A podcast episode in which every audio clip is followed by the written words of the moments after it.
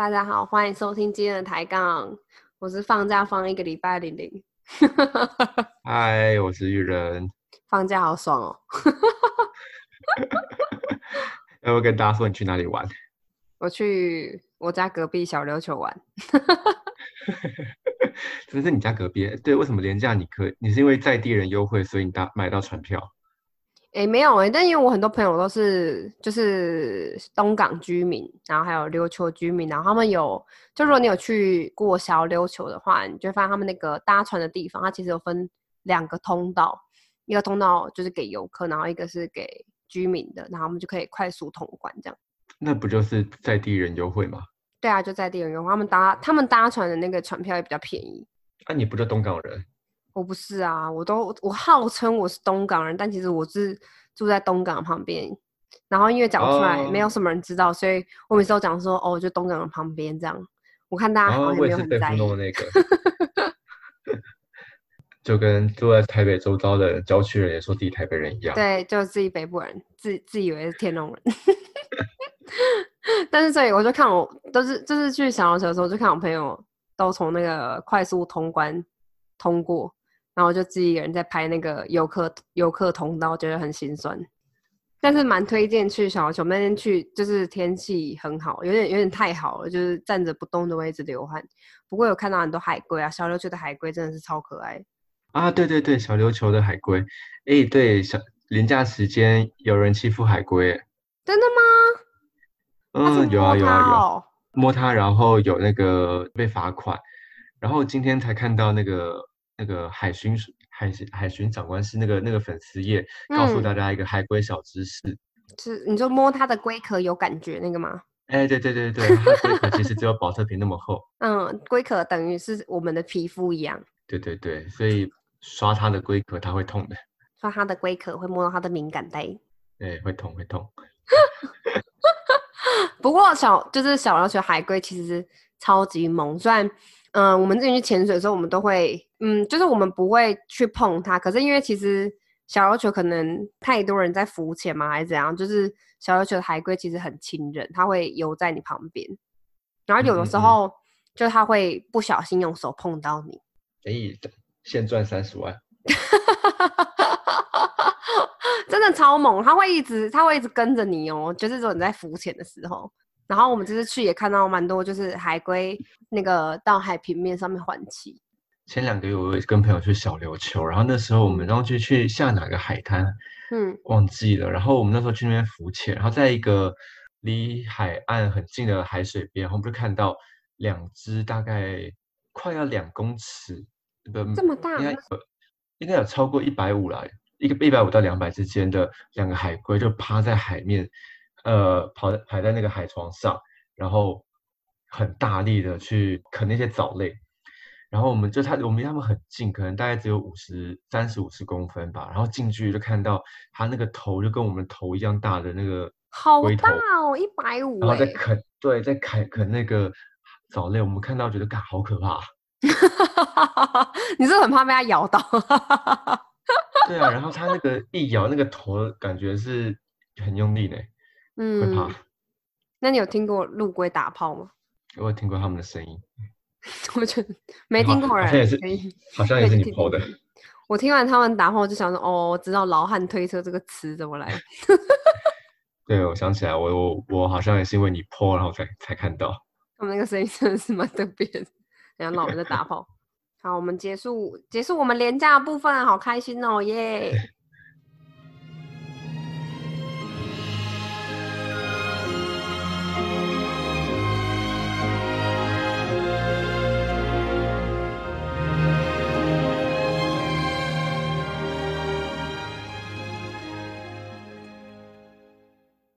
们今天的主题延续，哎，可是如果我们电影系列讲完是这样，台湾就没有适合拍成电影的故事了。有啦，还是有啦，有啦。好，我们电影系列要快要进入尾声了。今天也是要讲一个，就是我们觉得发生在台湾很戏剧性的一件事情。今天的主角叫做谢文达，谢是感谢的谢，文是文章的文，达是达尔文的达。对，然后我先跟大家重点整理一下这些这个人 有很想要重点摘要。一定要一定要，可能大家跳那个前面不想听小琉球，可能已经跳到中间，想说啊，到底要听什么呢？有个重点摘录，给大家了解一下。好，来，那这个谢文达几个重点摘录，就是几个重要的事情，他为什么重要？第一个，他是台湾出现的第一个飞行员，帅然后他整个飞行生涯中有三次坠机都没死，这这还蛮屌的。然后后来在他跑到中国去的时候，他也是在中国的军政部航空署里面呢，第一位的台湾队长，也是第一位的台籍参谋。然后虽然他中间这么风风光光，我们要讲的重点重点事情呢，就是他做一个非常叛逆的事情，就是他当时他他他，嗯，这地方怎么讲比较好？那你等下你要你要你想有一个比较高潮的起承转合，这样吗？还是要先破梗？好，破破下去。好，好，你破。好啊，你还哎不我我我第一次看到有人要破梗之前，还想说好，我要先破梗。好，就是他虽然讲了这么多他一个厉害的头衔，但他我要讲这件事情呢，就是他忤逆我们的总督府日本帝国，然后在天空撒下上万的传单，然后为台湾人发声。那虽然他做过这么轰轰烈烈的事情呢，但其实他晚景凄凉，非常可嗯，怜。对，那其实我觉得他的生平其实也很像一个浓缩一个台湾的缩影。好的，那我们就来聊聊谢文达他是像喜虾郎。诶黑豆嗯，刚刚有讲到说谢文达是那个最早的一批飞行员，那为什么很屌？是因为在日治时代的时候，大部分都只有，应该是只有日本籍的飞行员吧。谢文达是第一个台湾人的飞行员，就是考到执照回来，而且他在那个日本的学校的成绩是非常好的。他还有在那个那个时候叫做日本帝国航空协会，听起来好屌哦、日本很喜欢什么都加个帝国、欸，我大日本啊，什么？我记得之前台大也叫什么啊、帝国帝国大学啊，帝国大学嘛，对不对？他们很喜欢什么叫帝国。好，反正就在日本帝国航空协会举办的第一回悬赏飞行竞技大赛，反正就是飞机大赛。然后在飞行高度跟飞行速度两个项目中获得第三名。然后因为他当时是唯一得奖的殖民地青年，殖民地就是台湾啦，所以那时候受到很大的关注。而且他在考这个飞行员的时候，他们当时在那一批入选的人应该有数十上百人那么多，但是真的变成航空员拥有这个资格的人只有四个人，哦，然好后谢文达就是其中一个。哦，好少哦！哎、这样是怎样？啊百百取一百取四，千取四。呃，应该上百取四吧。那其实那其实现在的航空公司比较难考哎。啊，真的吗？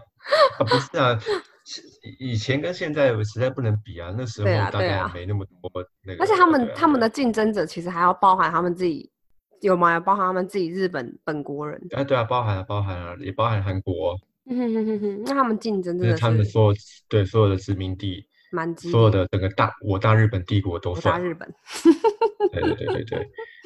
哎，对你不是也要考考想曾经想要考飞官？哎，不是不是飞官，飞机师吗？对机师。对啊，这机师其实就是你了解过后，你就会发现，其实机师真的是很难考。对，但是有呃，当然是一部分是你的条件要不错，然后还有一部分，我觉得其实面试有一部分除了经历之外，也会有看呃运气啦，运气也是占一部分。那你的机师梦现在进度到哪？进度就是疫情掰，然后觉得 自就是衡量自己好像不适合这种就是生活，为什么？不是开飞机不是现在开飞机不是很爽吗？就上去然后开一个自动驾驶之类的。不是不会到爽，它当然还有它辛苦的地方啊，就是像你们呃飞机长时间，你十几个小时，你要通常都是两个人关在驾驶舱，其实那时间嗯很、很无聊、欸。然后我又是很爱睡觉的人，然后我又不能睡觉，我要一直坐在那边，然后我要一直猛戳自己大腿。哦，假设假设你旁边，呃，像大家都在公司一定会有自己心中不喜欢的人名单，然后航空公司里面也会有那种鬼的名单，你就是嗯会有些教官就特别爱电人，然后你要有些你就知道在驾驶舱你要跟他关好几个小时在里面，然后他里面一直出考题给你，我觉得超有病。也是一个向往天空的人，看到谢文达的故事，向往天空也不会向往天空啊，就是就是钱比较嗯多。不是，就是进来这个产业之后不会向往天空，可是的确这个产业比一般人的生活模式会来的自由度高一点，这样子。但是天空的确是个蛮梦幻的地方，就是嗯嗯嗯，对，你会看到很多地面上看不到的一些风景。嗯用空拍机也可以啊。空拍机不太一样，因为人不在上面，但你可以从 空中看你自己长什么样子。对啊，然后我因为我自己爱看夜景，所以嗯、有一段时间我觉得这个工作的有一个特点蛮蛮梦幻的，就是你可以看到全世界不一样的那个夜景，觉得那时候那时候会觉得蛮幸福的。不过大概五秒。因为你也没有办法认认真的欣赏风景啊。对，然后你要开飞机开十几个小时，然后都在看夜景，应该会麻痹。真的，他们有时候可能开看一两个小时的极光之类的，就他会看到一点不想再看，看到你，对，看到腻，什么十几万什么极光之旅，不用在那个飞机上看到饱，看到吐，对，一次让你看五个小时不能动。是不会看那么久啊，但是就是很常看到的，对，而且一边看还要一边担心自己那个接收太多那个紫外线，对，然后嗯，谢文达因为好，我们回来我们回来谢文达身上，谢文达作为第一个去日本当飞飞行，他算是飞行员吧，不算是飞官吧，对啊对啊，飞行飞行员员的台湾人，他在回来台湾之前，岛上就有出现一股谢文达热，就是大家很疯这个人，因为第一个出现会开飞机、能开飞机正式的飞官在台湾，我觉得有点像是，是不是可以想象成就是现在台湾如果出现第一个太空人一样？哎，蛮像的，蛮像的。因为现在还没有嘛，我觉得到时候假设台湾出现第一个太空人，全台湾一定会就是疯掉。嗯嗯嗯，对，就每个人一定家喻户晓都知道这个人，然后他一有什么动静，就会立刻上新闻这样。那个时候等于那个时候的太空人这样，所以他只要一有什么动静，报纸啊，然后就都会就都会立刻报道。对。然后其实这个谢文达早上出现谢文达热嘛，其实这个实实际的影响，大家也可以说，后来大家这个印象深刻，新运动、新文化运动时期，蒋渭水、蔡培火，呃，这些人啊，也因为谢文达这件事情，然后让大家更聚在一起，然后因为他的是出现，有让大家觉得说，让台湾人跟日本人，其实我们的聪明才智、我们的能力其实是平可以平起平坐的。嗯，所以除了这些人，这些比较走在前面的人觉得说，哎，他们好像是一个让大家走在一起的契机以外，实际上在当时的台湾人心中，呃，也因为谢文达的飞行，然后所以会有一种我们其实也不比其他人差的一个凝聚感。还有一种荣耀感、骄傲感。哎，对啊，对啊，对啊。然后，所以那时候在呃谢文达到台湾有做一个乡土飞行，在这个台北的飞行场做一个飞行表演。哦，对，然后这个其实事情就讲到说，呃，当时整个台湾最出名的飞行员就是谢文达嘛。对啊，当时其实，在同一个梯次，呃，韩国也是日本的殖民地下，也有一个飞行员。那其实这两个飞行员在日本之后，就回到各自回到台湾跟韩国做一个飞行表演。那其实两边都引起了轰动。可是，在后来的大家去看两个人后来的发展跟跟晚景呢，就是两个天差地别的表演。一个呢，这个韩国的，就是受到国家的什么呃认证啊，安昌南，对，受到受到这个国家的认证啊勋章。可是谢文达呢，他的晚景除了自己跑跑来台北，然后开一个类似铁铺，然后卖的不好之外，他的小孩子一直想要帮他为一个传奇故事写一本书，但是又一直。怕就是各种的敏感内容会会惊动上方，所以一直到了前几年才真的把这本书给写出来。然后除了写出来之外，它的内容并不像大家想的那么去风光轰轰烈烈，因为它的书名就叫做《徘徊在两个祖国之内的人》。徘徊在两个祖国之间，然后上下级。他的小孩谢东汉有讲，他说他那时候一直想写，但他不敢写，因为那时候时机敏感，怕会被国民政府关注。是他说他是他老婆一直鼓励他想写就写，最后在很我记得在年纪很大的时候才出版这本书。嗯嗯嗯嗯，因为我那时候找资料，我一直很想要看，知道一下这本书的内容是什么。然后这本书其实不好找哎。因为它现在没有什么地方在卖了，然后图书馆其实国家图书馆是一定有，但国家图书馆不能借阅，就是你只能进去里面看。嗯，然后其他地方的图书馆其实拥有的也不多。诶，为什么嘞？对啊，所以大家如果要看要快。然后呃，刚刚讲到说这个谢文达的出现，其实凝聚了这些当时台湾的精英分子嘛。那其实后来的历史大家也都知道嘛，就是开始了蒋渭水啊、林献堂、蔡培火这些这些人就组了这个台湾文化协会，但其实谢文达也是创会的会员之一。哎，哎，对他其实也是创会会员之一，这个是比较少被提到。然后那时候他飞行完飞行表演后，其实在跟这些。精英分子相处的过程中，也造成了谢文达他的思想上的觉醒，突然就变成绝情了。因为在这之前，对，没有人，没有人带领他。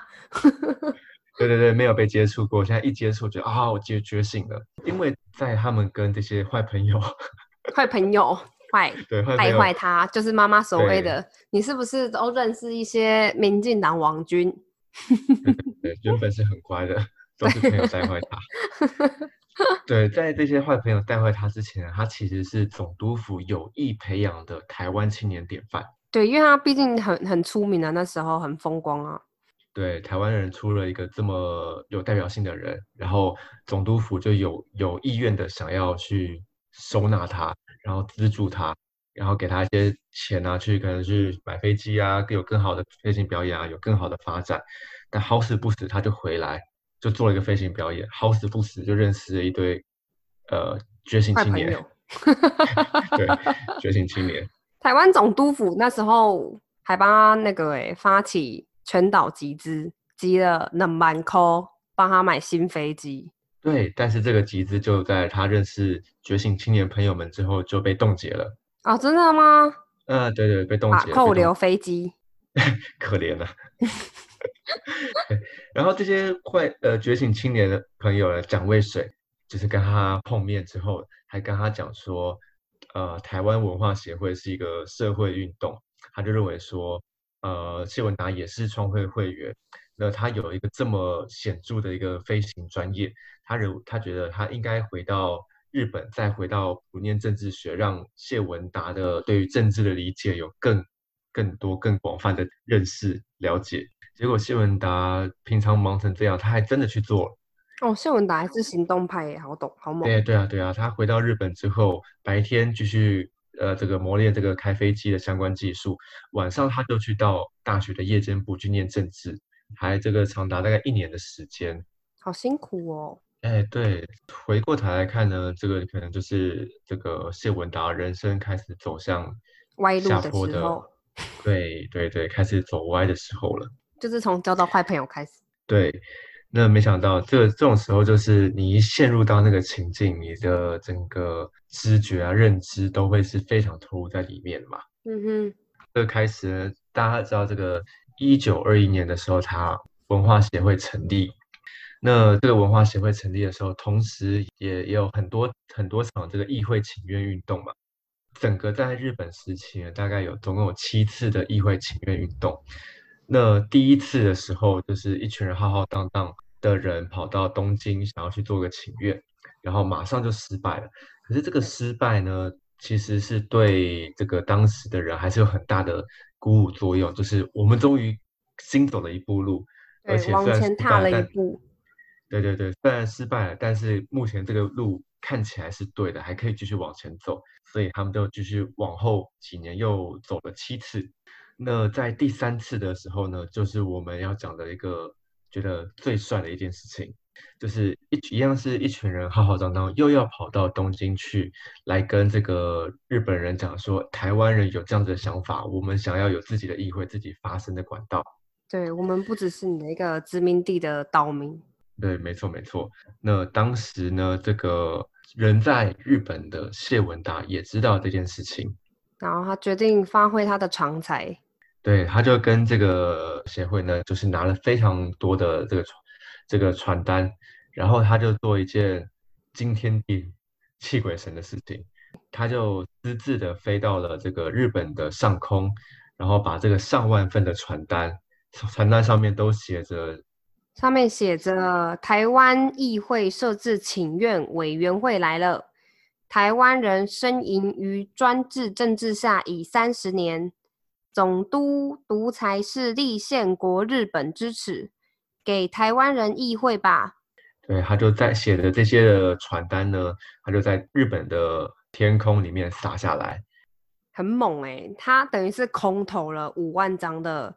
就等于是你那一天经过东京，你应该就可以接到一张吧。对对对，虽然你不知道有一群有一堆台湾人来到东京了，但是你也可以看到传单，发现这件事情。就是像前阵子，嗯，在最早的话，应该是太阳花学运，就是那时候大家不是为了要把这件事情传出去，所以就一起集资在《纽约时报》买了头版头嘛。啊啊啊啊！概念有点像。对，我觉得概念有点像，但是我觉得这个。谢文达其实他更，我觉得更萌一点，因为他自己一个人就从东京火车站，然后空投了五万张五万张的请愿传单，就把这件这个这个消息给散播出去。对，虽然这件事这个第三次撒下这么多传单，他还是失败了，但是他留下了一个非常帅的身影，在我们在所有台湾人的心里面。我觉得，嗯，这样讲还不够猛。就是他有一个背景是，你想想，他那时候是大日本帝国愿意栽培的种子对象，然后也是所有台湾人大概最敬仰的，这怎么讲啊？身上发出最多光芒的一位台湾人，就等于是他是在对他是在那个他人生中最辉煌的时候，他大可不用做这些事情，他只要好好按照。政府安排给他的路，他其实可以应该一辈子享不完的，就是他一辈子可以过很爽，但他却愿意为了台湾人请愿活动做到这种地步，因为一定不会有别人去开飞机啊，因为只有他会开啊，台湾人只有他会开，对啊，他等于是撒下传单的同时，也把他的前景全部一起撒在东京火车站。对，然后这件事情呢，在为台湾历史上写下一个很。很帅的一个一件事情，但是对他个人而言呢，就是他人生走下悬崖的开始的第一步。对，第一步，第五步，从遇到坏朋友就是第一步真的可怜啊，很失败。后来这些人成名了，连谢文达的名字都没有。真的，他直接他直接消失哎！我记得地址课本也没也没有写写出来。呃，是真的没有啊，因为其实，在撒下传单这件事情呢，他就等于是他跟日本总督府就完全的撕破脸了嘛。对，我给你资源，给你灯光，结果你这样对我，对，然后他就被视为了这个当时的一个眼中钉，就是不乖。除了日本没有给他以往的那样子的资源之外呢，他其实在日本的航空这边也是很难混下去了。所以呢，他就当时他就做一件事情，面临经历很多事情之后，他就决定他要跟他的家人一起离开日本，离开台湾，然后去投靠他们在中国的亲戚。在这个时候呢，它其实在台湾能够出现的文献历史上，大概就是算消失了。嗯，呃，那它它其实呢，后来到了中国之后，它毕竟不管呃放到什么地方，它的飞行专业都算是当时一等一的啦。那所以呢，他其实后来到了中中国去，他们到呃应该是长好像是长春吧。呃，还是以他的飞行专业，然后还是来投军，然后得到了相对应的军阶。但是也很可惜的就是我们在开头的时候提到，就是他一生中坠机了三次。那这三次呢，分别是在一九一九年，就是他还没有来乡土飞行之前，在日本的时候，这个结业飞行的时候摔了一次。那第二次呢，就在一九二五年，在国共内战在北伐的时候。这个谢文达坠机了一次，那第三次呢，就跑到一九三零年代，当时他开着这个国民革命军的飞机，然后在湖南这边被炮火击中之后，他这个脸去撞到了地上，头盖骨就部分的碎掉，对，部分的碎掉，然后脸也变形，脸也有点变形了，然后从这一次之后呢，他开始了就是整个飞行的后遗症。就是他发现他没有办法在天空上飞超过三个小时以上，对，所以但是他的等于是他的飞行生涯就终止了。谢文达他在这个停止他的飞行生涯之后，他其实就转做参谋了。所以这个时候大家可能历史人说了，我们当时现在有台湾人在这个当日本帝国的治理底下，那当时的中国正在国共内战。那刚刚讲说他们投靠了这个跑到中国去之后呢，其实当时的谢文达领的就是中华民国的国籍，然后被别人他的国籍嘛，所以他就去从军，然后飞行，然后出意外，然后转做参谋。那也就是刚刚开头所提到，他就是台湾出现的第一名的飞行的台湾队长，跟第一名的中华民国台籍参谋。其实到后面啊，他的生涯就。也是蛮惨的，虽然你看跑到中国去，但是后来的历史发展呢，日本走了，中华民国又从中国跑到台湾来，所以他又回到台湾来了。他很有才华，他唯一就是运气不好，我觉得他生的年代不对，生他生出生的年代不对。对啊，他就是他生生在现在很好。对啊，他要是生在现在，哎，现在生在现在也不好，因为现在现在飞行就是就是很浓。没有啊，就是我觉得应该是说他选错国家。你看，如果像是跟他的同学一样生在韩国，整个人生机遇大不同。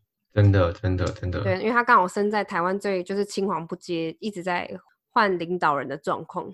真的，我觉得这是啊，看完他的人生会觉得很很很遗憾了。对他就是很有才华，但就是生不对时间。所以变得他的那个位置处境很尴尬，变成因为他很有才华，所以当日本政府殖民的时候也需要他，然后中国政府需在状况允许那时候就是应该很缺乏这种人才，也很需要他。可是，在关键时刻，这他这种人两边都有沾到的人，是一定是第一时间被牺牲掉的人。嗯嗯嗯，因为没有人信任他，就是哎，你又。你看，你你你又替台湾人发声，然后你又替日本政府做事，然后你又跑来中国，我觉得大家就会对他这个人心存疑，就打一个问号，这样不确定他到底是属于哪一边，但他又很有才华，这样。哦，对啊，其实刚刚像刚刚林讲的，如果他刚刚讲说他人生中很多不同的岔路，他感觉只要选的不是原本选那一条，感觉都可以混过得还不错嘛。对啊，你看，如果像他那时候不不不投传单，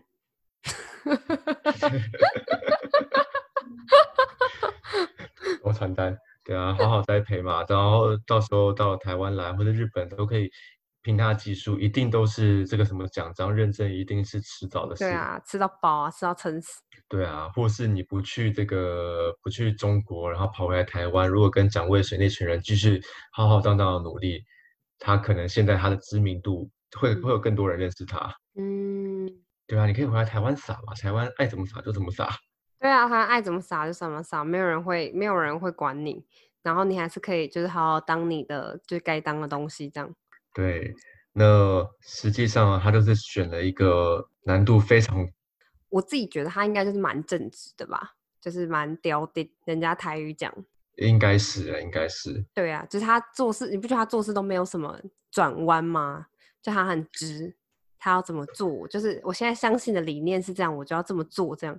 就是很帅啊，可是就是是很帅。很可惜，所以我们这在节目上就要跟大家说一下，哎，到底有多帅，就是有这帅。大力吹捧，文达文达文达，对，各种吹捧。对，所以我们刚刚讲，就我们下面留言各种吹捧谢文达。所以像我们刚刚讲说，如果他们选另外一条路，可能有很多的这个这个就他的人人生会顺水顺风顺水很多了。对他，他选选了一条很困难的道路，结果他有什么，你知道吗？他就是有了一个蒋介石最后赠予他的一个飞行员短剑，哦，就这样。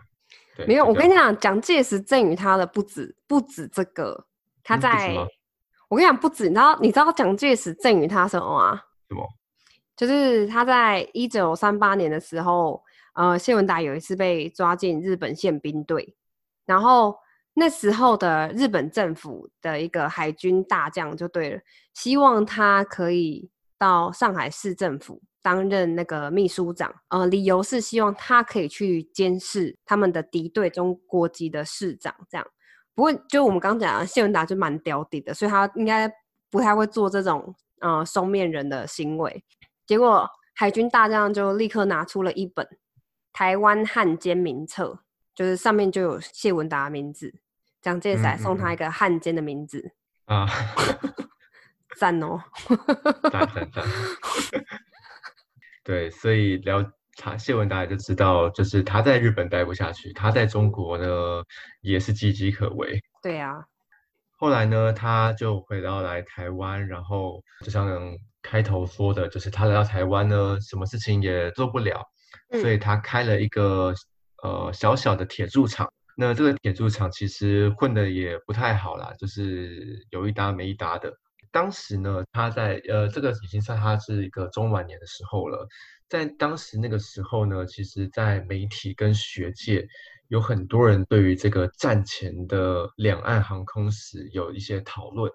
那其实谢文达他毕竟就是业内人嘛，专业人士。对啊，那他当时其实做了非常多的投稿，但他不愿意不愿意露署露出他的名字，对，不愿意署名，所以他都是以这个晋江街人士，哦，真的吗？呃，以晋江街人士为名，然后去对于很多学界或是媒体的这个讨论做一些指正。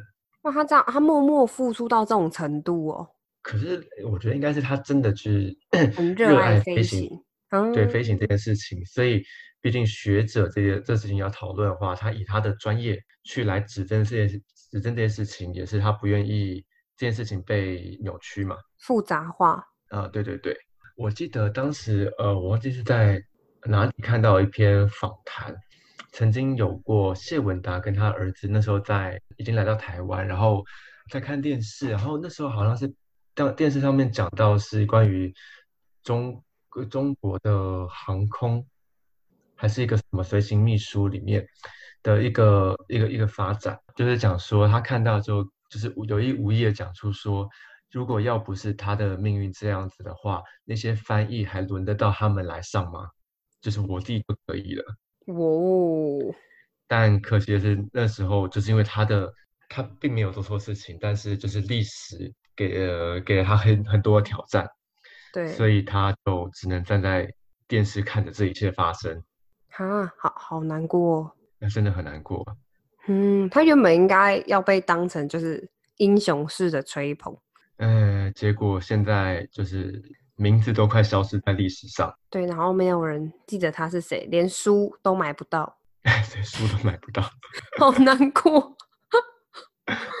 哦，那时候好像那个谢东汉就他的儿子也有说过说，书的这本书应该是没有人要看，就是，但他还是呃坚持想要把他老爸的故事出版。啊、对啊，呃，觉得还是蛮蛮有必要性的。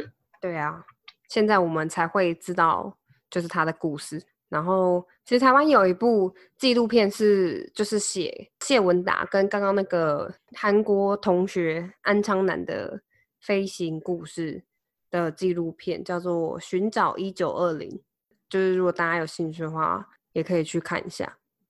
所以呃，谢文达他的故事大概是这样子，就是我们虽然花了很多时间去讲了他晚景有多凄凉，然后但是重点就是他当时。就是为了他相信的那件事情挺身而出，牺牲了他整个人生。然后我们觉得这件事情跟这件事情不是说他的顽疾凄凉适合拍电影，而是我觉得他愿意跟当时的一些坏朋友、觉醒青年结识，然后为了他相信的事情，然后去跟自己的宗主国我大日本帝国对抗，然后在在他们地盘上撒下那个上千万份万份的传单。的这件事情是很值得拍成电影的，而且啊，就是刚刚讲说新文化，呃，台湾文化协会的这一群人，其实从现在往回看，真的开始出现了台湾人自己的本土意识，就在新文化运动时期那个时候。嗯，那他谢文达也是他们的这个创会会员嘛？对啊，我觉得他的贡献也是不可磨灭。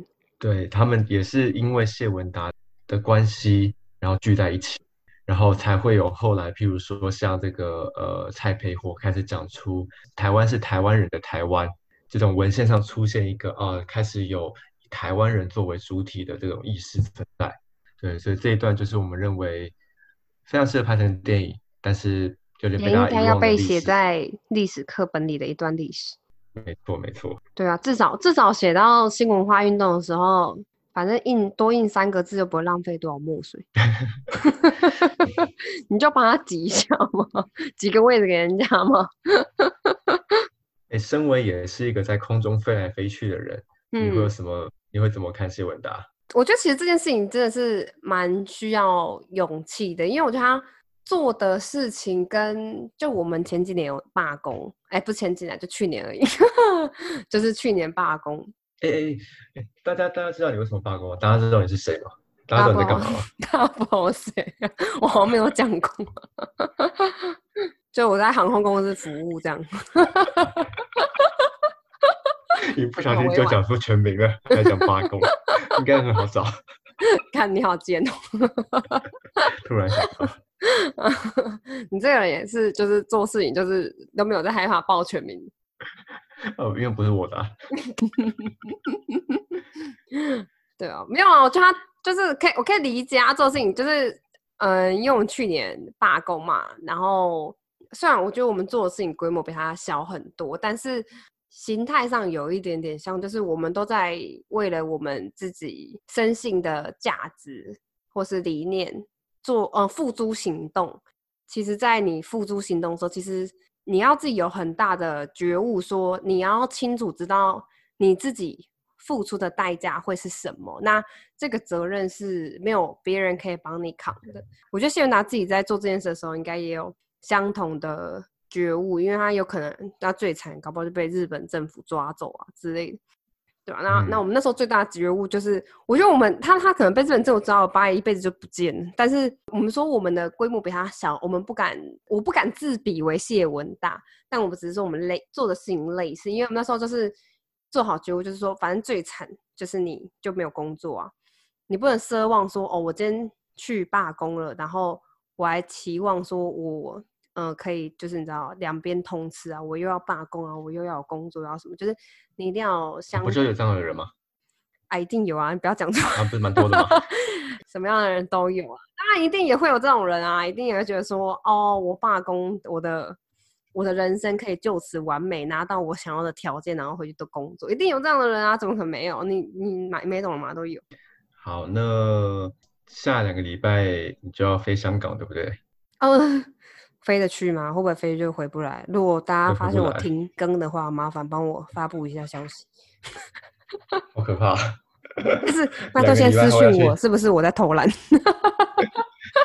两两个礼拜后就要去香港，还在这边录什么？你有你知道他们今天有人有人拿了台湾国旗吗？被抓哦。然后有人的手机画面是写那个光复香港时代革命。他是被什么罪名抓走？他是被意图颠覆国家政权罪逮捕。哇，你保重。你不觉得听起来很熟悉吗？